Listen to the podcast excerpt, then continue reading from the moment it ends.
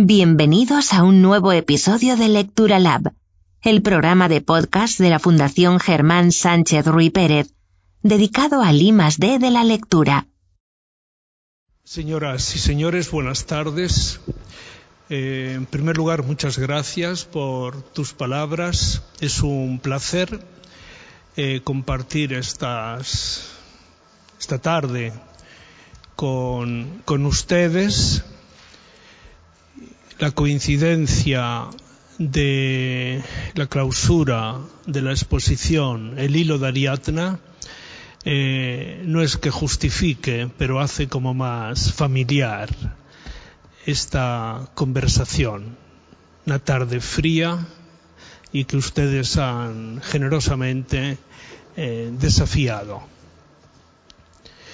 La exposición El hilo de Ariadna, que siempre va a funcionar como telón de fondo de esta conversación, eh, se ha planteado como una idea suficientemente compleja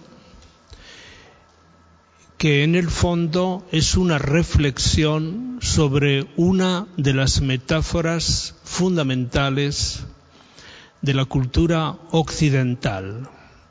Es la metáfora del laberinto, una metáfora que atraviesa prácticamente toda la historia, desde la historia más antigua hasta el mundo contemporáneo. Nosotros somos viajeros del laberinto.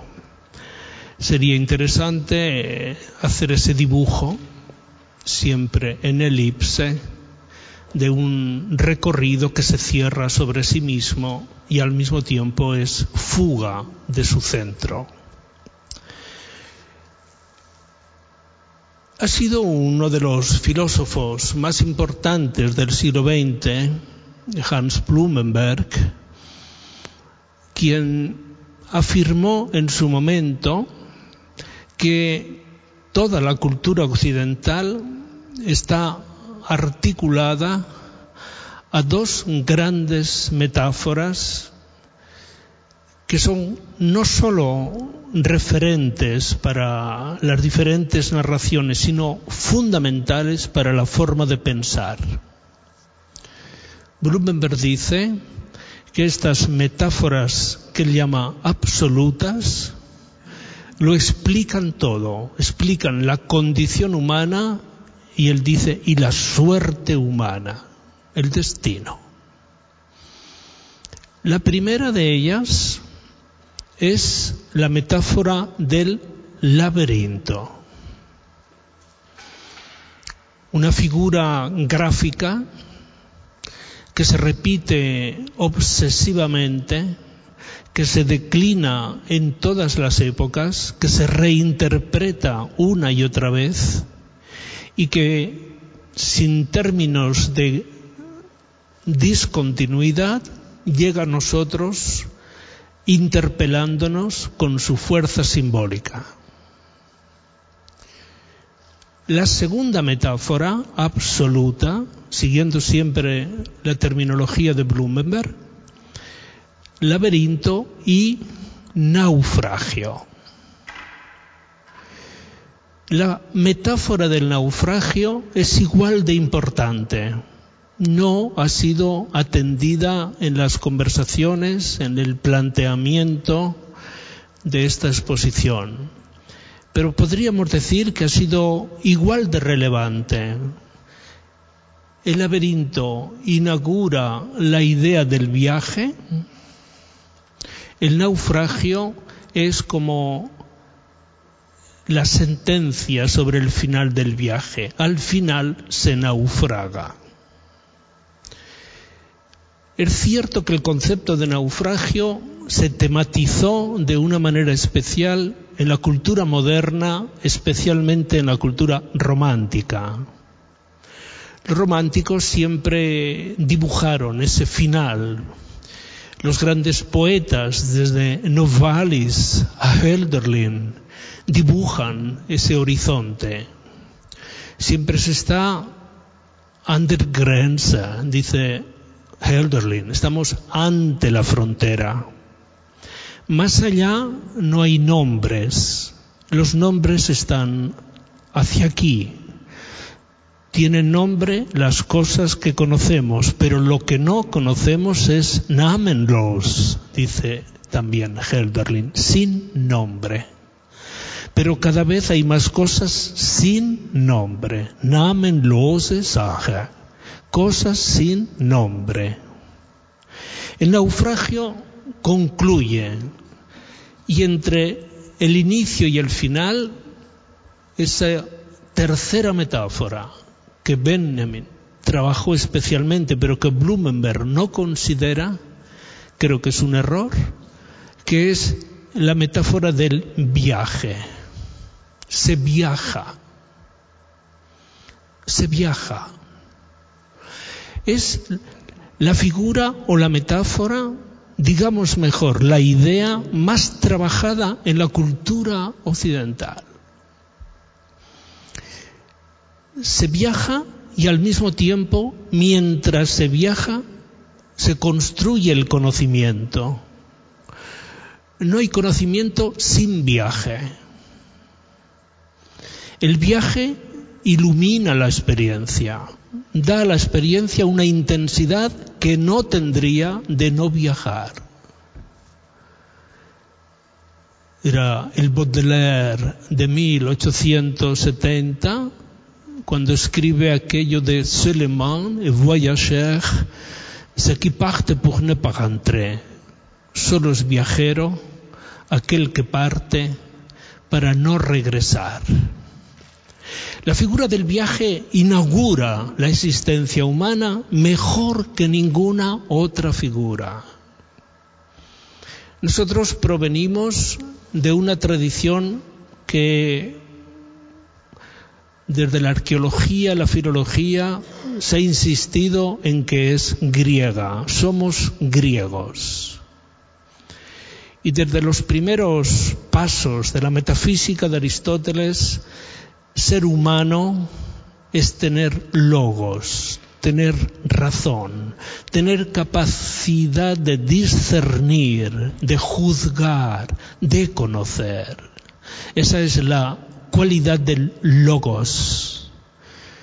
El logos ilumina, conoce y a través del conocimiento nos apropiamos de las cosas. Pero hay otra tradición que es pre-griega, pre-clásica, de la que hoy nosotros nos reconocemos de una manera todavía más directa, más próxima, más nuestra. En las altas mesetas asiáticas aparece un radical etimológico que se llama eth, eth la transcripción puede ser e, Z, E, T, H, mejor. Son los radicales del indo-europeo. Es un radical indo-europeo. Ez. Ez quiere decir, sirve para decir al mismo tiempo humano, nosotros somos ez, y al mismo tiempo quiere decir sediento el que tiene sed, el que tiene sed, el sediento, ¿qué es el humano? El que tiene sed. Obviamente las equivalencias se pueden establecer en base a un análisis de campos semánticos. ¿Qué quiere decir sed? ¿Sed de qué? ¿Solo de agua? Se supone que en su primera significación es sed de agua. Son poblaciones que recorren los desiertos, las estepas de Asia. No es un radical que lo podamos imaginar que naciera en Mesopotamos, entre los ríos, donde el agua era sobrante. Nació en las altas estepas, era propio de los pueblos nómadas, pastoriles. No había abundancia de agua. Pero poco a poco esta versión de la sed se va mm, declinando, se va interpretando.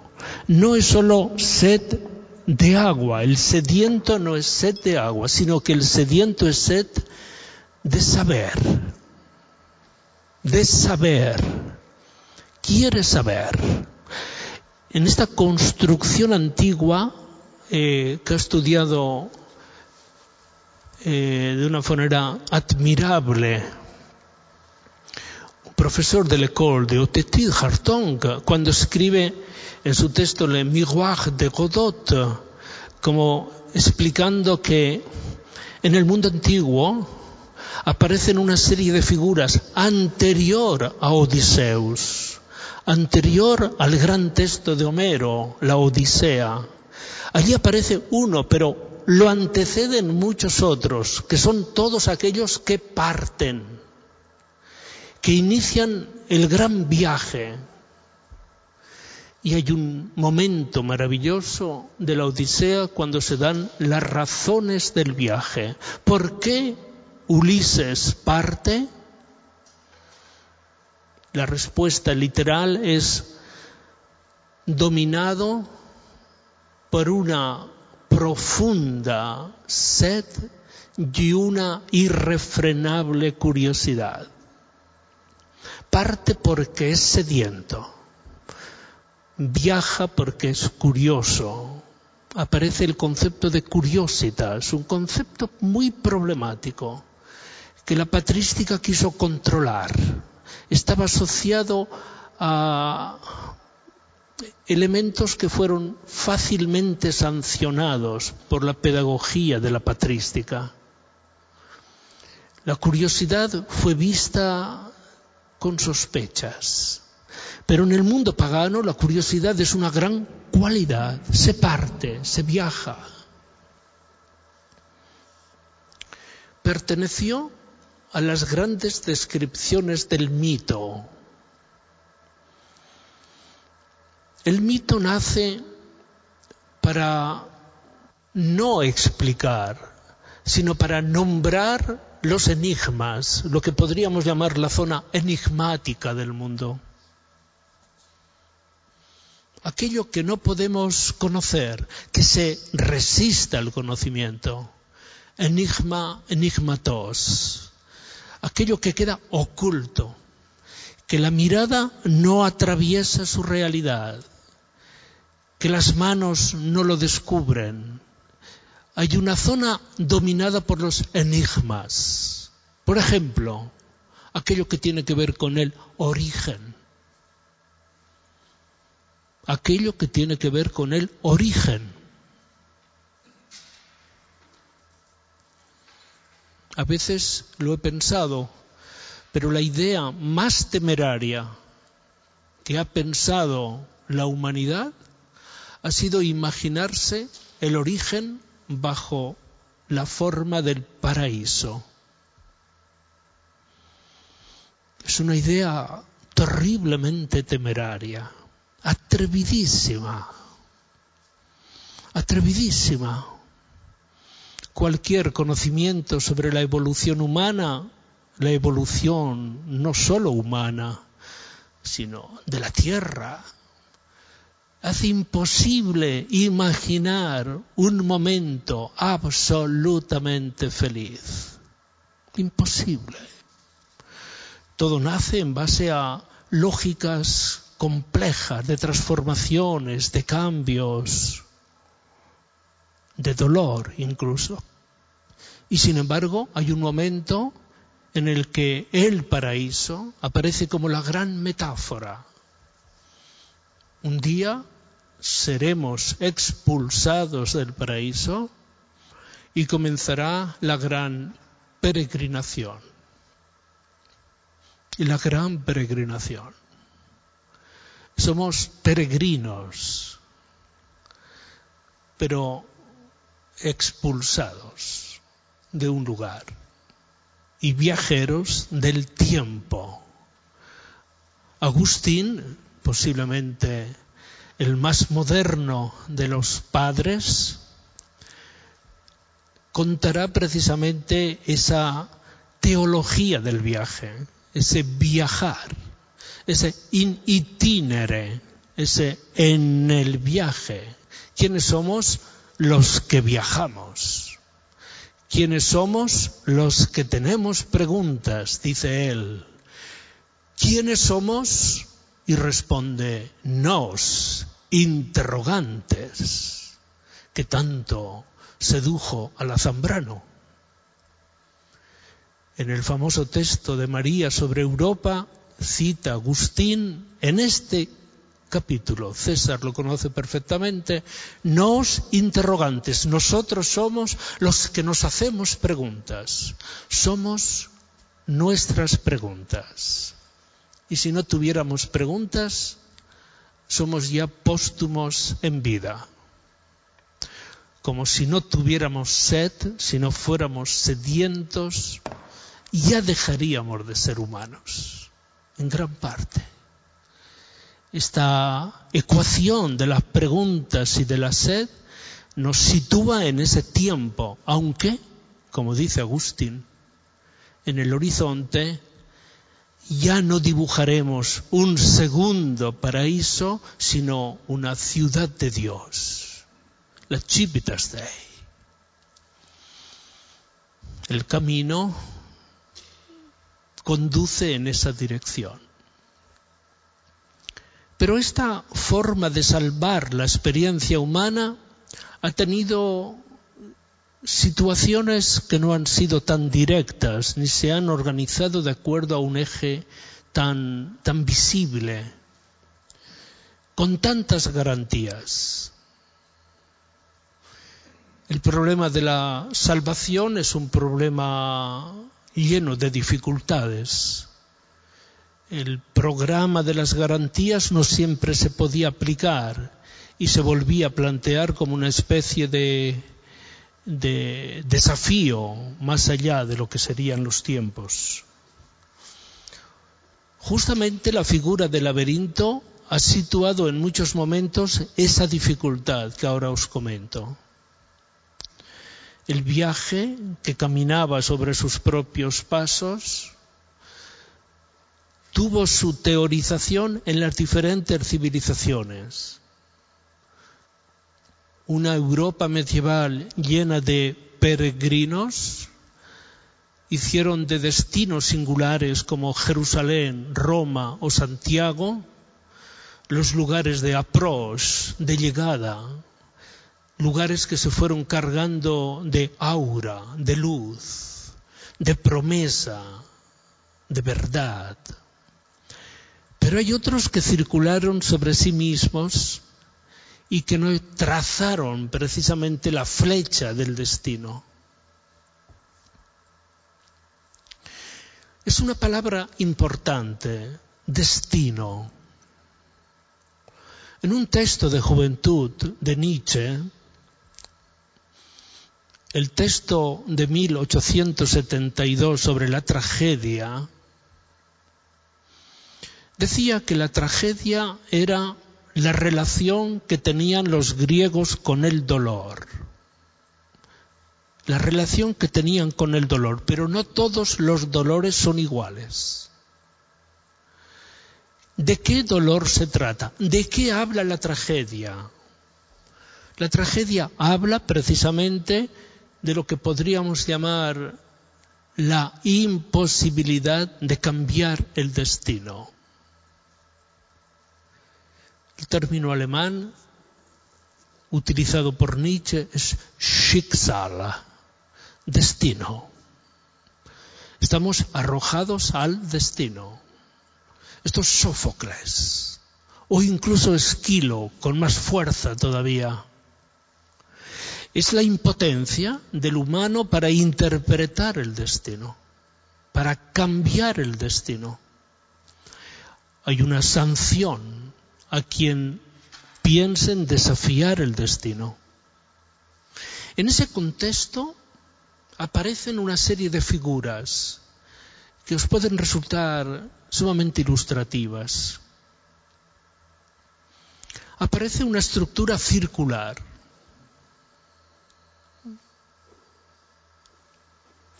aparece una estructura circular. Hoy tenemos ediciones maravillosas con miles y miles y miles de elementos arqueológicos que han quedado ya clasificados en la gran obra de Kern o en la obra de Köhler, dos grandes magnas obras que organizan este icono que se va a reproducir permanentemente. No es una línea recta. Os hago esta pequeñita observación. No es una flecha que atraviesa el tiempo. No es algo que sale disparado del arco. En el famoso texto de Herrigel cuenta cómo disparan los arqueros hindúes nunca mirando la diana. Ven la diana, la introyectan, retiran la cabeza y tac. Y salta y la diana es interior. Es como si hubiera una relación, una proporción, una correspondencia del interior y el exterior, una línea. No, la ventaja del laberinto, formalmente hablando, es que establece la circularidad, el kiklos, el círculo griego, la figura más perfecta de todas las figuras geométricas, el círculo. Pero para no ser un único círculo, se produce ese doblado de la elipse que dice Kerr, un doblado de la elipse, como círculo de círculos un supuesto centro arborescente, en este caso. Este es un motivo que aparece en todas las clasificaciones como un motivo antiguo y que se repetirá sucesivamente. La arqueología produjo grandes fascinaciones. O esa figura para situarnos en los extremos de la civilización occidental, ya no es griega, ya es céltica. Es una toma, tenemos una reproducción del laberinto de Mogor, cuyo original está en el Museo de Pontevedra y que es una pieza de culto. Celtas y preclásicos tienen en su imaginario un mismo discurso. Hablan de ese circular, de ese círculo de círculos, de esa repetición que va superponiéndose. Laberinto no aparece en ningún caso como algo destinado, como algo circular. El aspecto pedagógico de esta idea es considerada por los grandes maestros del mundo antiguo. Es la dificultad para hablar del futuro. Esta es una cuestión importante. La dificultad para hablar del futuro.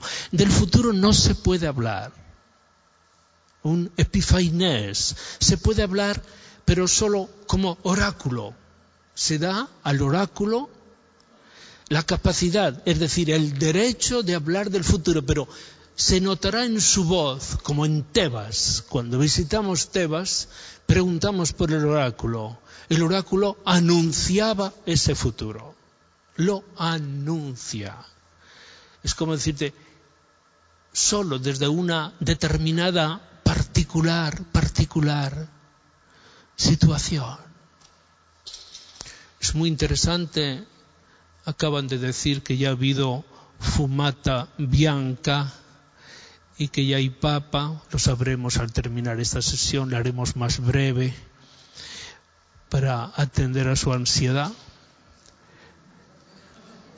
¿Cómo? No, yo tampoco lo sé. No, sé, solamente ha habido fumata bianca, pero no había, no tenemos nombres. Pero no se preocupen, lo sabremos al final. Pero es curioso, estos días estaban los cardenales decidiendo sobre quién sería el próximo pontífice. ¿Habrán tenido tiempo de mirar con curiosidad los afrescos de la Sistina?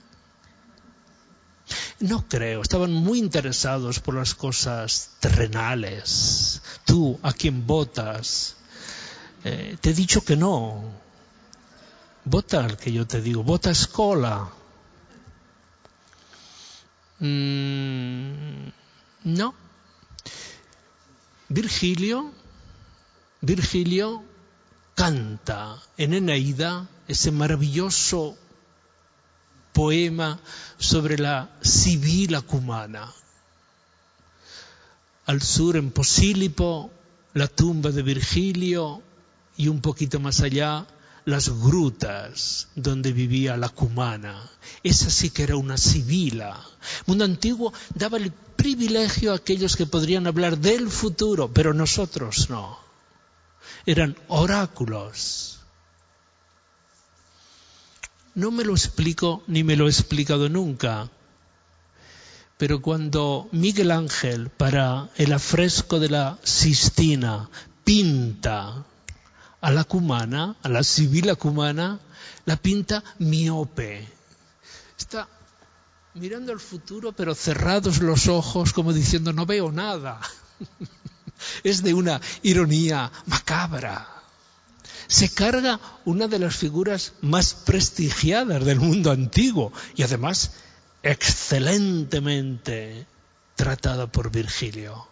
Y aparece la cumana como ojitos cerrados, no veo nada. El típico y entrañable gesto de una mirada miope. No veo nada. Pero ¿cómo? Tú no eres la cumana, sí soy yo. Y entonces, no veo nada. ¿Qué significa este mogor? ¿Qué significa este espacio cerrado? Esta especie de peregrinatio sobre un solo eje, ese pasillo de pasos perdidos. La falta de facilidad para hablar del futuro es un argumento muy interesante.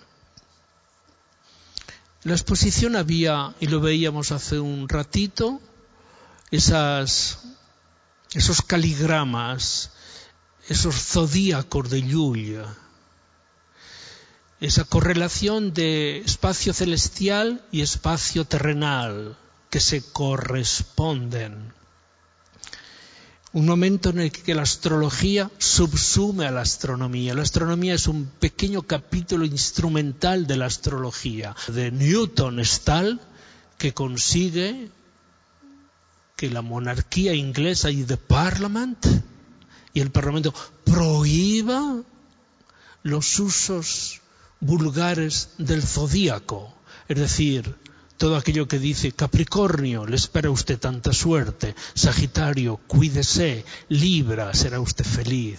Se prohíben en Inglaterra a finales del siglo XVII. Eso es la potencia, el poder de Newton. Dice, basta ya de supersticiones. ¿Qué sería de nosotros si no fuera por esas miradas indiscretas a las páginas del zodíaco? No. Voy a ver qué, qué tal esta semana, como, eh, o qué tal, eh, o incluso me voy a preocupar por, por mi amiga o por mi amigo y le llamo por teléfono, he visto un futuro extraordinario para ti, no pierdas una sola oportunidad. No, en el fondo es la dificultad para hablar de ese futuro. Borges quiere decir algo más. Borges ha sido, por definición, la persona que con más pasión ha buceado en ese territorio de los llamados laberintos.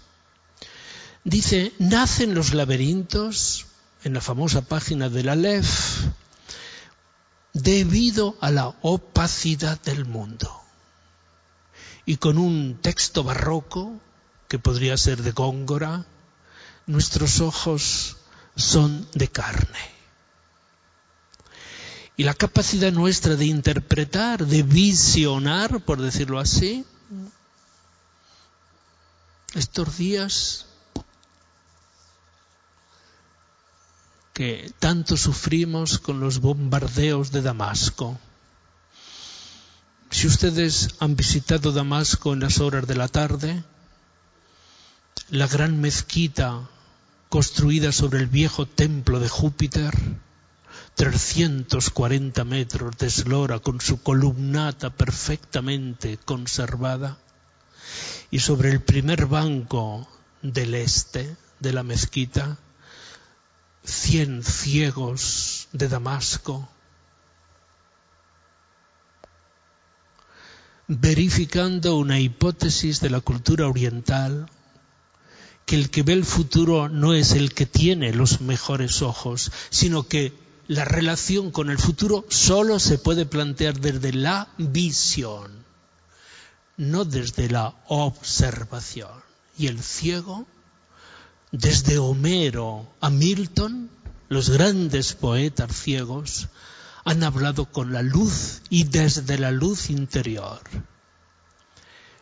Es importante la figura del ciego y la visión del ciego contra la observation, contra la observación del mundo moderno, esa cualidad fundamental que nació y se desarrolló extraordinariamente en el siglo XVIII. El siglo XVIII está lleno de sabuesos, todos van con los ojos en la punta de la nariz, observando, mirando. Esto, has visto esto, has visto lo. Es una, un siglo de curiosidades. La razón de Borges se trata de construir una luz sobre el mundo opaco. Y lo dice de una forma tan extraordinariamente bella, citando, y miren que cita pocas veces Borges a Nietzsche, no se atreve, hay algo de antagonismo en él. Y dice, citando a Nietzsche, que el hombre del laberinto es ein ersuchender Mensch mit Wagendurst dice, es un hombre sediento, un hombre que busca dominado por una verdadera sed. Es como si leyera Homero de nuevo. Er suchender Mensch mit Wagendurst. El hombre que busca, pero buscar tiene una ER delante que quiere decir buscar activamente. El er es un prefijo de acción. El que busca activamente, dominado por una profunda sed. Borges lo plantea de esta manera. En el mundo antiguo, las formas del laberinto cristalizan en torno a un mito, casi mejor a un relato. La arqueología, una ciencia que siempre seguro os ha apasionado, a finales del siglo XIX dio unos saltos impresionantes. Entran en el imaginario, en el imaginario cultural, tres grandes mitos antiguos cada uno produce un fervor, un nerviosismo incluso. Schliemann descubre Troya. El descubrimiento de Troya no puede ni imaginarse lo que fue. Era una pieza perdida en el imaginario antiguo. Y comienzan las excavaciones de Troya y hoy la literatura sobre Troya y sus excavaciones son algo portentoso. Es imposible representarnos los escenarios de la Ilíada sin hablar de Troya. Y la Ilíada es el libro fundador de Occidente, aunque alguien dice que el verdadero libro moral es la Odisea. Yo lo comparto. Mi libro sería más la Odisea que la Ilíada, pero la Ilíada se acentúa como el gran texto épico. Y Troya es la pieza derrotada.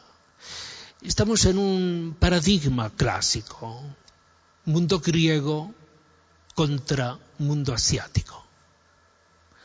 Nunca se supo en el mundo antiguo trazar la línea divisoria entre mundo clásico griego y mundo asiático. Se necesitó un mito, Júpiter robando a Europa según la pintura pompeyana, o un reguero de sangre, que diga allá Asia y aquí. Es una frontera falsa. Nunca, nunca ha habido, no es suficiente asomarse a las costas del Bósforo y decir, ah, ¿veis aquello? Aquello es Asia. No, tampoco es así. ¿A qué, a qué llamamos Asia? Schliemann descubre Troya. Evans, Troya es una operación toda alemana. Los grandes arqueólogos alemanes se quedaron con Troya.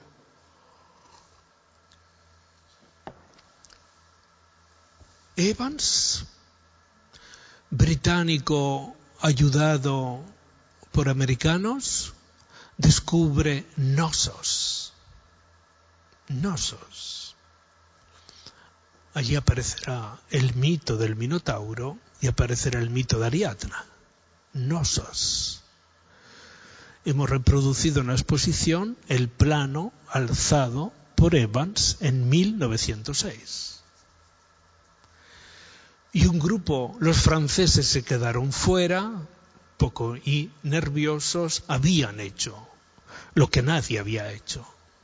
Aquella famosa expedición napoleónica a Egipto y habían hecho la famosa descripción del Egipto, el libro de arqueología y filología más importante que se había escrito en el siglo XIX, pero descubren el gran palacio de Nínive, el palacio de Asurbanipal.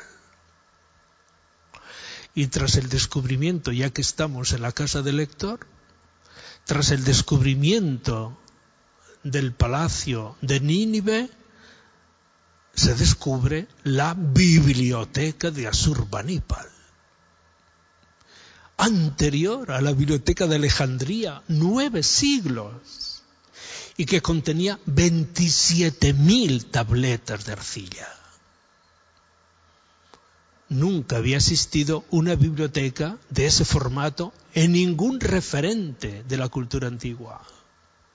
Y entra en escena la biblioteca de Asurbanipal. Glasner ha publicado un libro extraordinario sobre la biblioteca y una amiga nuestra,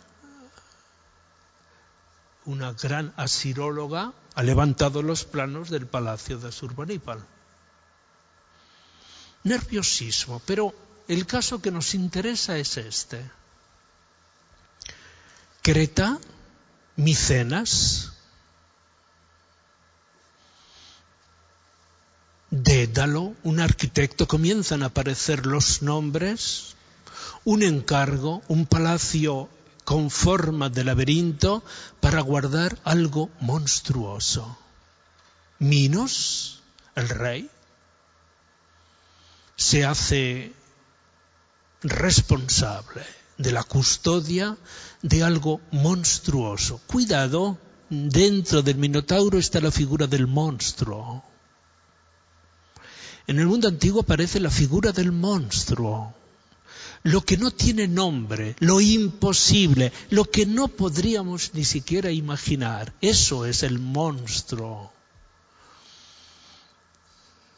Al monstruo se le aplica la condición de terrible, terrible. Pero Minos, astuto,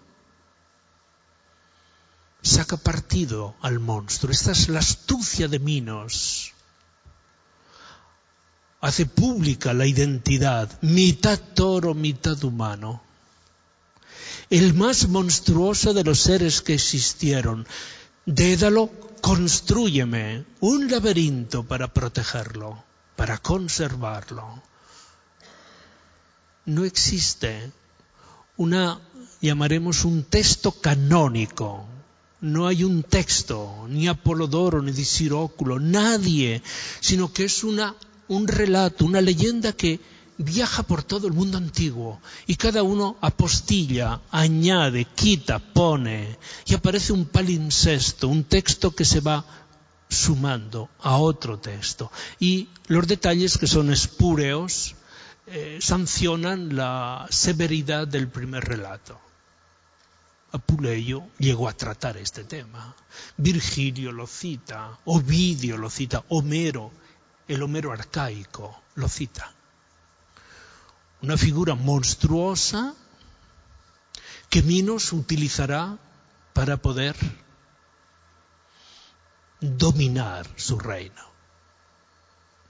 La leyenda creció con la historia. La historia cedió a la leyenda. Y la historia de Minos quedó articulada a la leyenda del Minotauro. Crecieron juntas. Del Minotauro solo se sabía por los rituales anuales, tantas vírgenes y tantos jóvenes.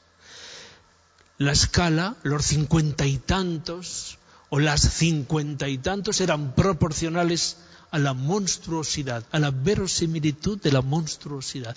Más vírgenes, más monstruoso. Él obviamente los devoraba. Otros, cómicamente, hacían que pudieran casi hasta identificarse los gemidos, rumores, aquel ruido interior del palacio. Ahí está. Así nace. Es un vaso ático. Eh, sabéis bien la dificultad que tienen los griegos con la pintura. Es muy interesante este tema. Lo que les permitió sofisticar tanto sus técnicas ornamentales para sus vasos, para sus cerámicas, para sus relieves cuando ellos van marcando con una técnica espectacular, que se han mantenido purísimas, pertenece al Museo de Firenze, al Museo Arqueológico de Firenze. Este momento tardío, siglo V, en el que Ariadna es apócrifo, nunca ocurrió así mata. Es el encargo que le hace Minos a Teseo. Vamos a matar a Minotauro. Entró en todas las literaturas del mundo la idea de matar lo monstruoso. Dürrenmatt, el gran escritor suizo, escribe ese texto maravilloso, una pieza de teatro titulado Minotaurus eine Ballata, una balada. Es terminal. El Minotauro está escondido, melancólico, en su laberinto. La representación sugerida por Dürrenmatt es un espacio lleno de espejos. Y en la melancolía el Minotauro se identifica reflejado en la galería de espejos. El que se considera solo tiene la ilusión óptica de ser muchos. Y establece un diálogo interno, tautológico, circular, con los otros minotauros. Y llega la pregunta, ¿quién será nuestro Salvador?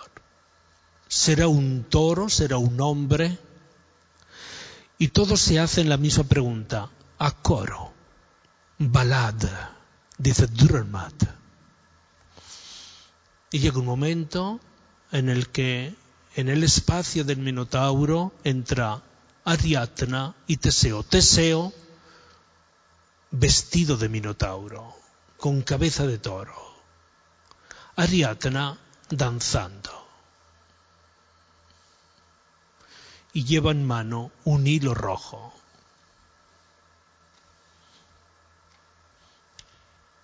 El Minotauro, melancólico, dice, ah, uno como yo. y cree que está en condiciones de establecer una magnífica conversación con su otro. Mientras habla, un juego de manos, Ariadna va colocando el hilo rojo en la cornamenta del Minotauro que se deja hacer. El hilo viene del exterior. En el relato nunca se llega a este extremo, ejecutado por las manos de Ariadna, es inverosímil, pero quiere decir que en este vaso ático, al mostrar a Ariadna ejecutando, degollando, nunca se dice cómo murió el Minotauro, fue muerto por Teseo. Pero nunca se dice si degollado, si o como un cíclope cegado. No, no hay una historia final. La leyenda consiste precisamente en esto. Teseo, ayudada por Ariadna, Minos promete que Ariadna, hija de Minos, será la esposa de Teseo. Ariadna será más tarde abandonada por Teseo. Pero aquí comenzaba la verdadera historia. Esta exposición no se llama Minotaurus, se llama Ariadna. Y es que tras el sacrificio de Minotaurus, Ariadna sale, abandona el laberinto. Este es un texto prodigioso del antropólogo filólogo Karl Kereny, el gran antropólogo húngaro, profesor en Zúrich toda su vida, cuando dice que lo que cuenta es más importante la danza que la arquitectura del laberinto. Y que Ariadna, al salir del laberinto, superado el mundo del monstruo, de lo monstruoso, comienza con su danza a tejer el tapiz del mundo. A eso se llama literatura, a eso se llama música, a eso se llama literatura, a eso se llama arte, a eso se llama poesía.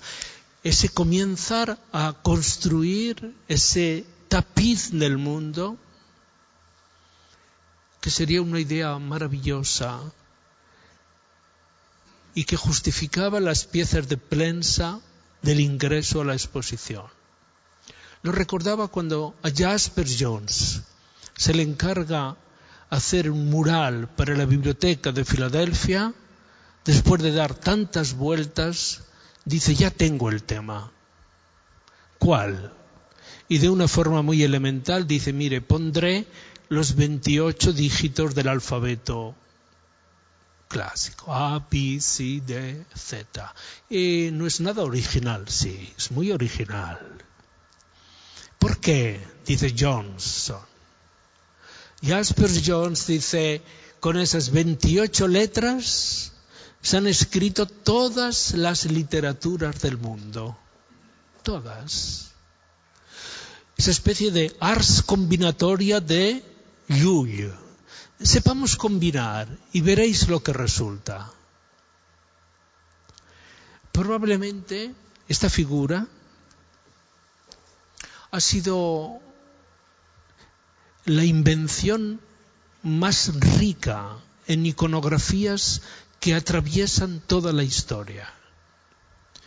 El laberinto ha sido, desde el punto de vista simbólico, el que mejor articula lo que Borges llama el reconocimiento de la opacidad del mundo y la ansiosa necesidad de atravesar la frontera del futuro. Ansiedad por una parte y sed por otra. Quizás los textos de Borges son más que complejos. Eh, si se hiciera solo una selección, pongo como ejemplo un trabajo no, yo no lo conozco, pero de investigación a nivel de tesis, veríamos que es fundamental. Se han hecho grandes esfuerzos por hacer transparente el mundo, por ponerle nombre a las cosas. Y el mismo Borges recuerda que ha habido tres momentos fundamentales. Al principio existió eso que llamamos ta Biblia, los libros sagrados. Existieron los libros. Con los libros se explicaba la historia, se explicaba el origen, Dios creando a Adán, y el final, juicio universal, Apocalipsis de Juan. Un mito que se precie, una religión que se precie, debe ser capaz de crear mitos que expliquen los verdaderos enigmas, el origen y el final. Si no te atreves, eh, mejor el silencio. Y luego si tú construyes el mito del origen y el mito, es fácil construir un discurso sobre el mientras tanto. El iter, el itinerario, la peregrinatio vitae. El primer gran libro fue la Biblia, fueron los libros. Y los libros explicaron el mundo. Explicaban el origen, explicaban el final, explicaban, explicaban casi todo. Pero hubo un momento en que la Biblia dejó de explicar casi todo o de explicar las cosas. Y comenzaron a ponerse, las cosas se fueron cargando de sombras, de sombras las cosas producían sus sombras. Y de nuevo, en la experiencia moderna, nace un esfuerzo colosal por construir un nuevo libro que explicara las cosas, que le pusiera nombre a las cosas. Ese largo viaje de cuatro siglos, desde la crisis del nominalismo en el siglo XIII y XIV hasta el siglo XVIII. El nuevo libro se llamó Encyclopédie, enciclopedia. Tomad las, una edición, la edición Ricci, por ejemplo, de la Encyclopédie. En esta casa de lector, la Encyclopédie debería tener un pequeño altar, pequeño, un rinconcito, una maravillosa edición. Cuando coges las planches de la enciclopedia, Roland Barthes escribe un texto bellísimo, Las planchas de la enciclopedia. Una planche de la enciclopedia es el libro más bello del siglo XVIII. Yo no estoy de acuerdo con eso. A mí me gustan más un Madame Pompadour pintada por Boucher o algo para los zapatos de Madame Pompadour pintados por Boucher son. No, pero si nos mantenemos en el concepto tiene toda la razón. Un arado y debajo arado. Ah, cuando los nombres coinciden con las cosas estamos salvados. Ya no hay dudas. Que se ilumina el mundo cuando todas las cosas tienen nombre. Esa es, esa es la verdad y el triunfo. Borges tiene razón. Existió la Biblia para que el mundo no fuera opaco. Apareció el segundo momento, la enciclopedia, la enciclopedia, poniendo nombre a las cosas. Pero llegó un momento en que la enciclopedia dejó también de iluminar el mundo. Y la forma llamadlo pesimista a Borges, de plantearse el nuevo libro, dice, no es posible el nuevo libro. Suspende esa posibilidad. A lo mejor la British Encyclopedia de Charles Anderson, en el último espacio que habéis visto de la exposición, comenzará esa especie de de baile, de formas, de palabras, cada una tendrá su oportunidad de crear el texto de los saberes del mundo. Pero Borges es más radical. Dice, solo nos podemos hacer del mundo cifras, eh, signos. Ninguno podrá ser el libro. ¿Ha leído o no ha leído a Malachmé? A cual el Malachmé que dice la imposibilidad de un libro. Estamos buscando esas formas. Unas formas que estarán mil veces interpretadas. Opacidad, cifra, ese cruce secreto entre el cuerno del Minotauro y el puñal de Teseo. Es tremendamente artificioso, pero crea esa secuencia maravillosa que llega hasta finales del siglo XVIII,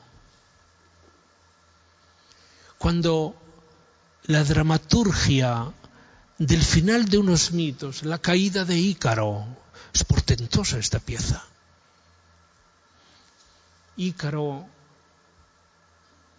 que cae sobre el agua y en el islote esta figura del laberinto los que quisieron liberarse del laberinto naufragan.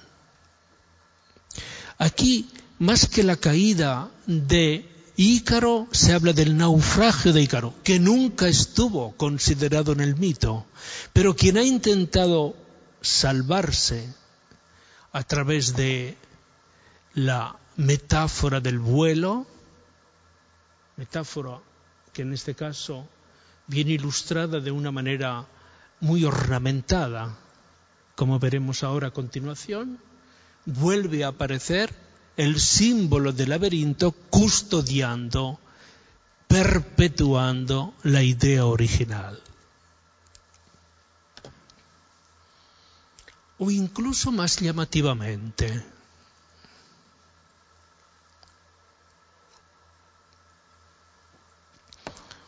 Este grabado de finales del 16,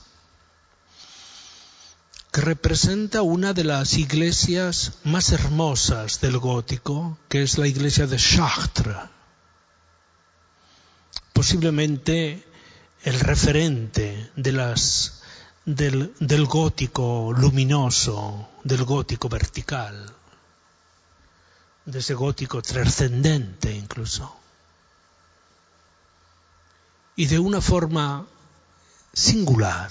No voy a dar explicaciones, basta que ustedes se fijen cómo en el interior de ese espacio reaparece la figura de este laberinto. Nunca existió esa figura del laberinto en Chartres. El grabado crea como una especie de imaginación. Así como Ícaro naufraga, al desafiar la condición humana no debe desafiar su destino. En el mundo antiguo solo podían desafiar el destino aquellos marcados por la excepción, dice Agamben. Y los que están marcados por el ethos de la excepción se llaman héroes. Héroe es el que está capacitado para desafiar el destino. No es un problema del valor, no, se supone el valor, pero héroe es el que desafía el destino. Pero sobre sobre el que desafía el destino caerá el castigo de los dioses. El paradigma es Prometeo, un águila durante toda la eternidad devorará las entrañas del héroe. Esas entrañas serán devoradas por aquella águila insaciable que no tiene nada que hacer más que devorar la interioridad de Teseo. Desafiando el mundo etéreo naufragará. Tu casa es el laberinto, no es el cielo. Prometeo querría robar a los dioses el fuego y fundar la época de los metales, neolítico. Los dioses, el fuego es nuestro, no vuestro. Si hubo una revolución en la historia de la humanidad, esa fue la del neolítico superior, cuando los hombres comenzaron a fundir metales. Pero el ritual de la fundición pasa por el elemento fundamental del fuego. Sin fuego no hay fundición. El vulcano de todos los tiempos, iniciando un tiempo nuevo, que fue el neolítico superior. Después vendrán, se agenciarán las guerras y más tarde aparecerá la agricultura. En este espacio, curioso, es como una traición esta, como introducir contra la luz del gótico, la verticalidad del gótico, la circularidad del laberinto. Eh, sabe perverso este gesto. Es como eh, solamente sobre esta nave central se deberían de ver las diagonales luminosas del gótico.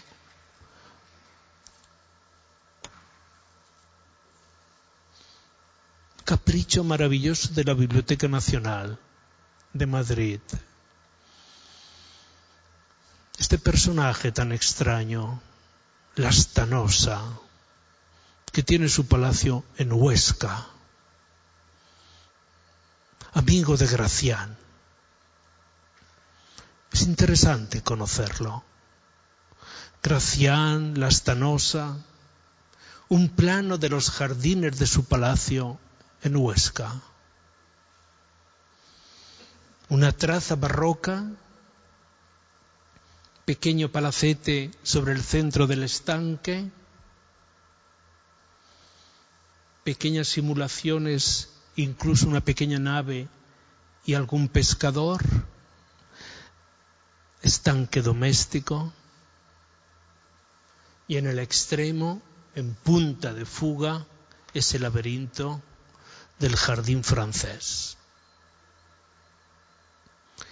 Eh, un naturalista como la Stanosa, gran coleccionista, tiene una de las Wunderkammer más importantes de Europa, colecciona todo tipo de monstruosidades, sabe que está protegido por la idea del laberinto.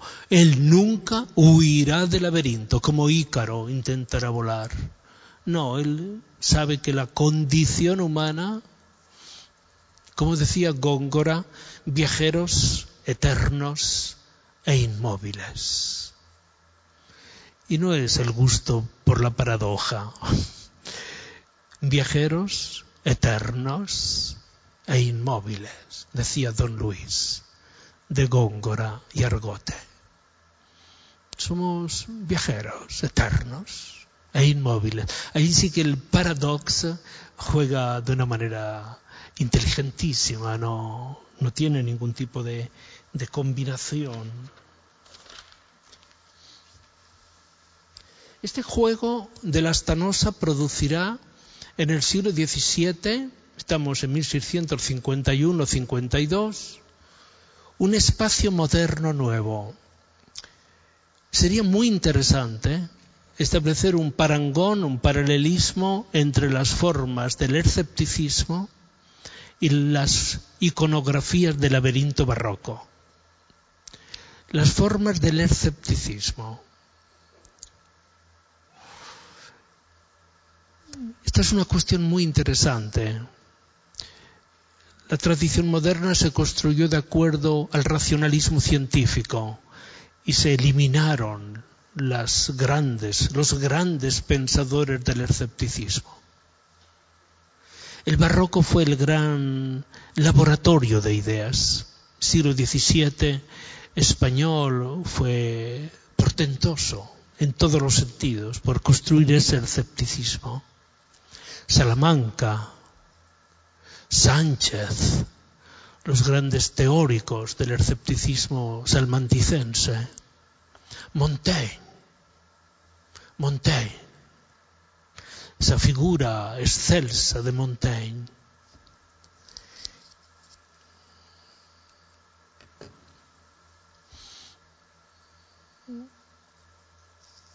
Esa exposición maravillosa de 1981 sobre el laberinto hecha por Kern en el Palacio Real, Palazzo Ducale de Milán, 1991, visita de un Borges elegante, joven, perdido en estos en esta secuencia de laberintos fue hasta este momento la exposición más importante que se ha hecho sobre el laberinto en toda la historia.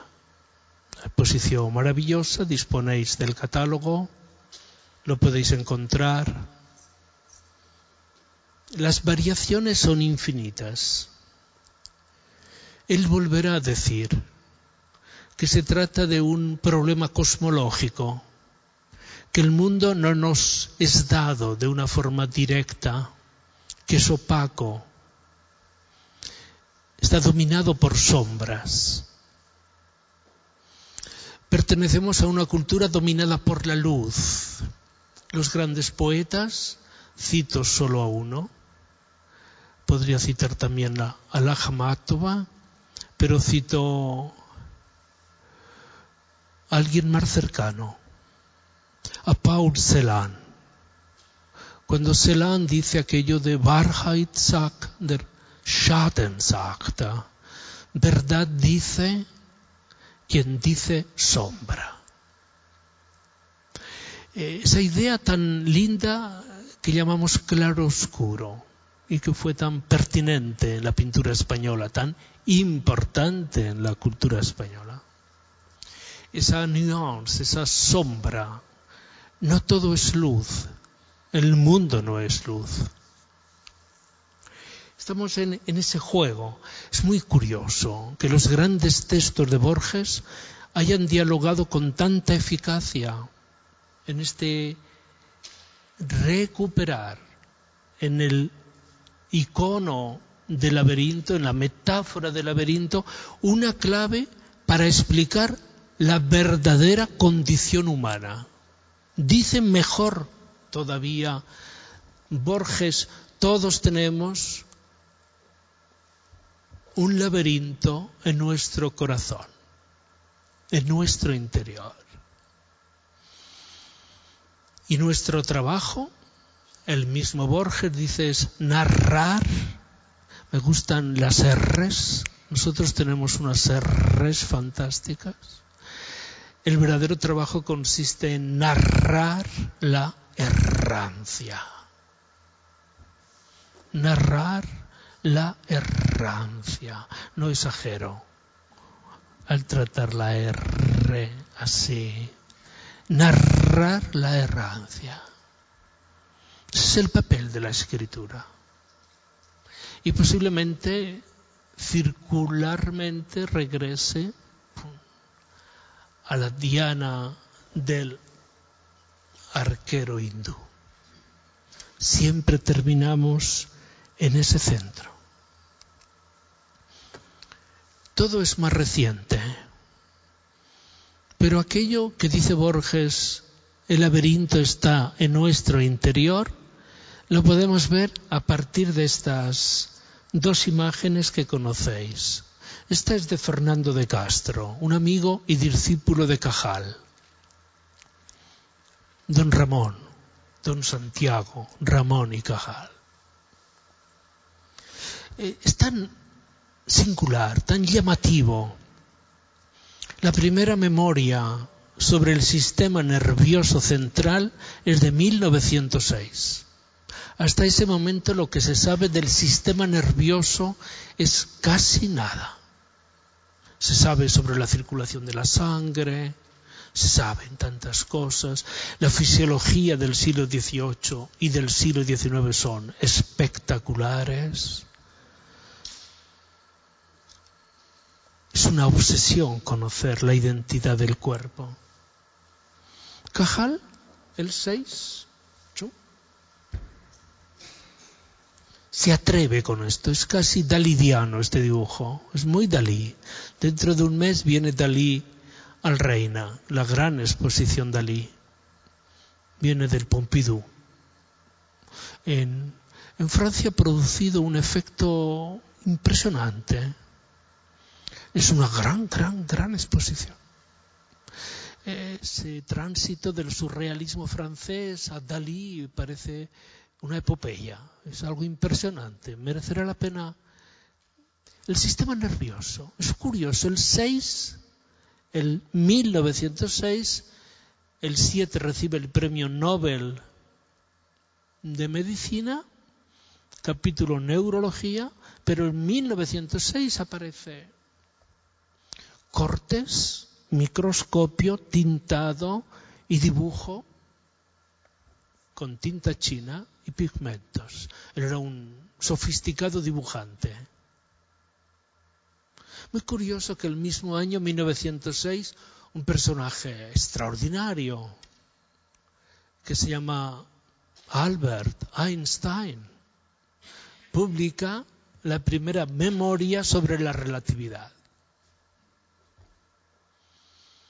Esa famosa ecuación E igual a mc al cuadrado, donde el naturalismo, el concepto físico de materia salta por los aires y aparece el concepto de energía, energía, mc al cuadrado.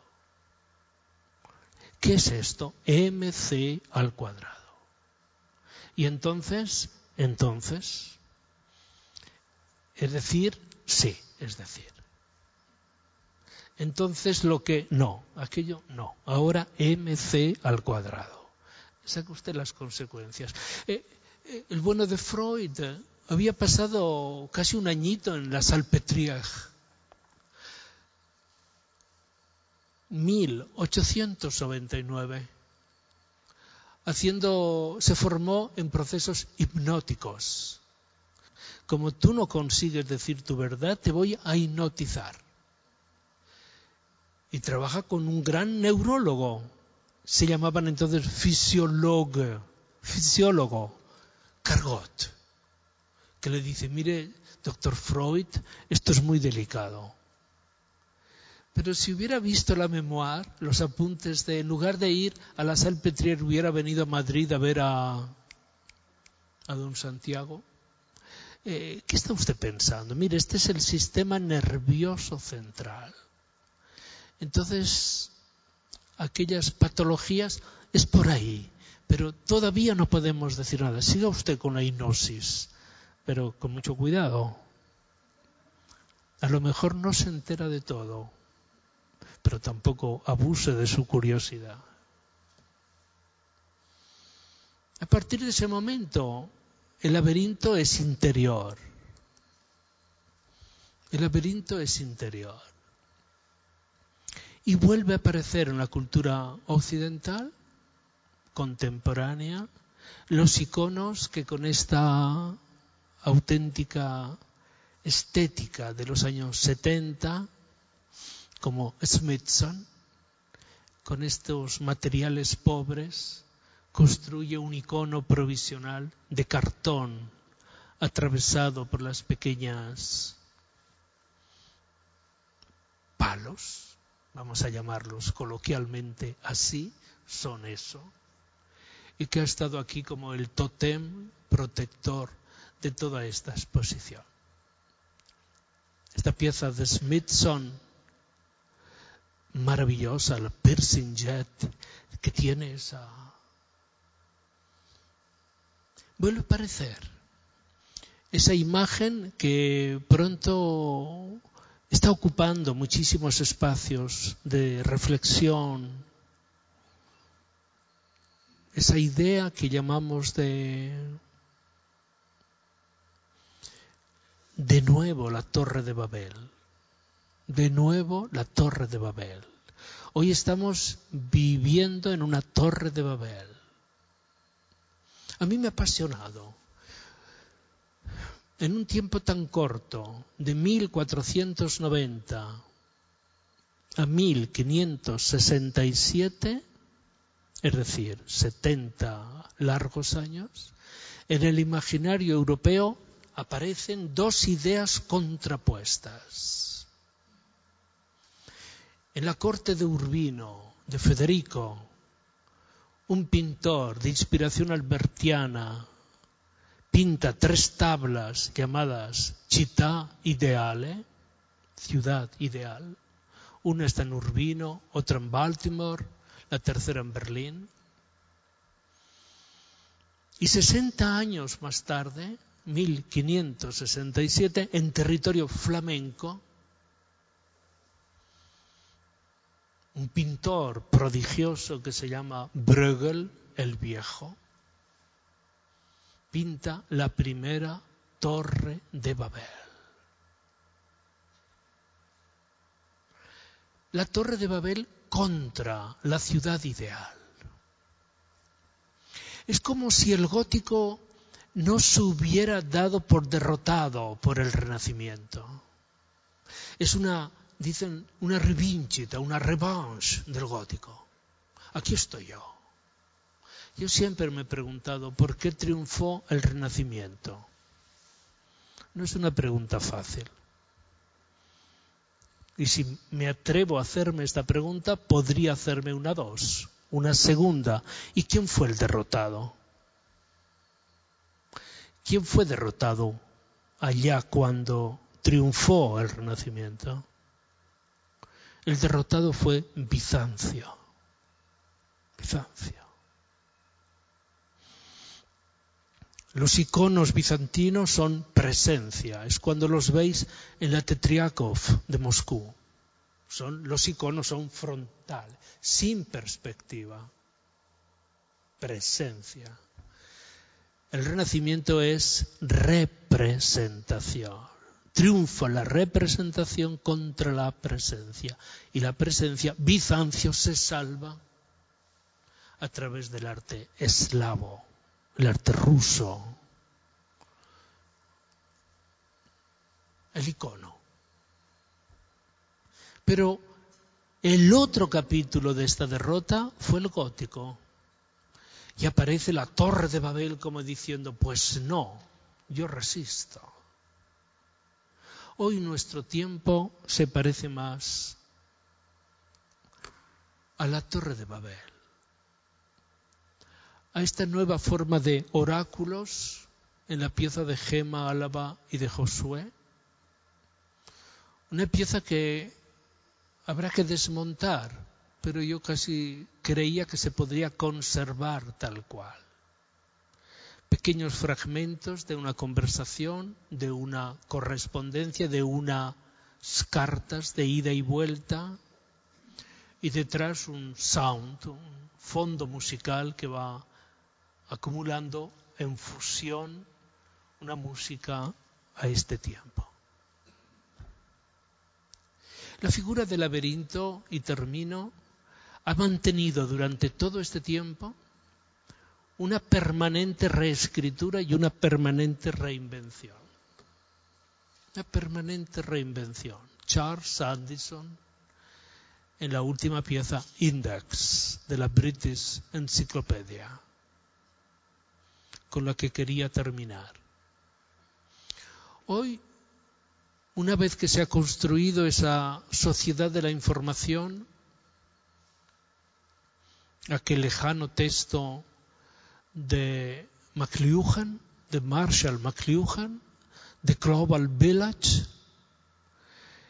fundamental para todas las grandes transformaciones de los sistemas de la comunicación, nació esa sociedad de la información. Pero la sociedad de la información creció en la dirección de una sociedad del conocimiento unas revoluciones irreversibles, importantísimas. Una institución como la Casa del Lector ha hecho suyo, suya, esta tarea.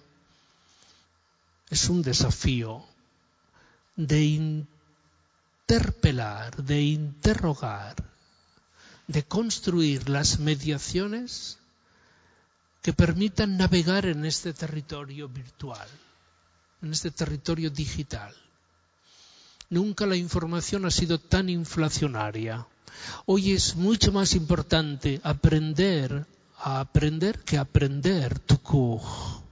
Es mucho más importante saber aprender a leer que ¿Qué era la física antes? Lo que contenía el manual de física. No es una butad, se dijo y se pensó así. ¿Qué soy? El conocimiento. ¿Cómo accedemos al conocimiento? Navegando en este maravilloso laberinto.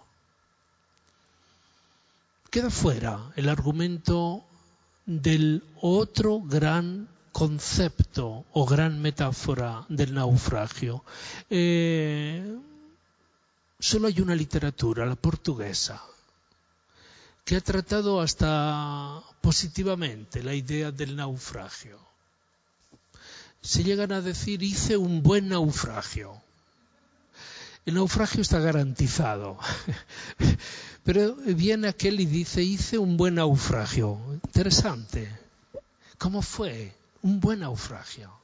Solo los portugueses, creo que los galegos también, podrán decir esto.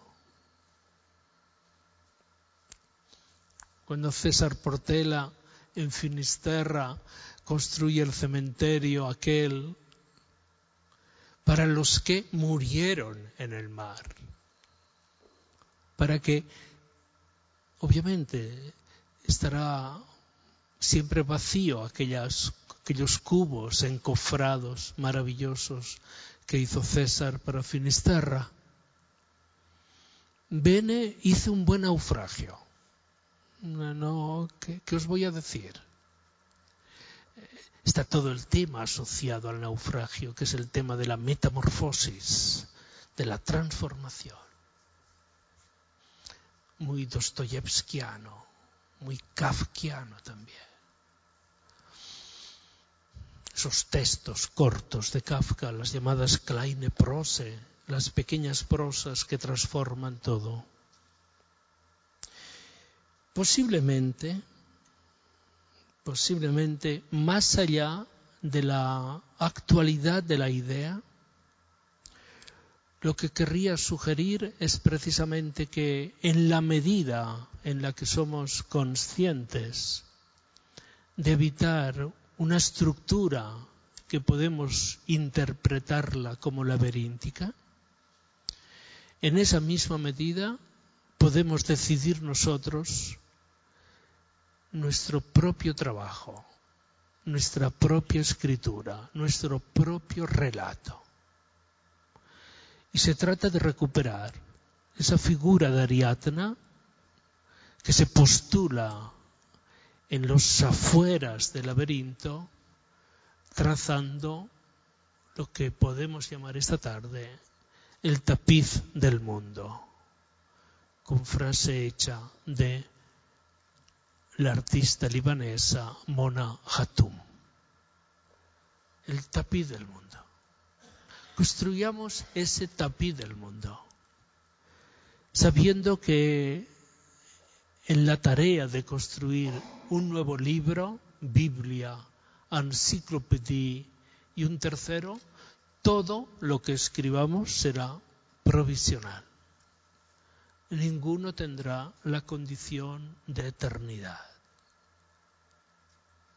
Nietzsche decía, consideradme vuestro médico de cabecera, pero he venido a curaros de esta obsesión por la eternidad. Muchas gracias.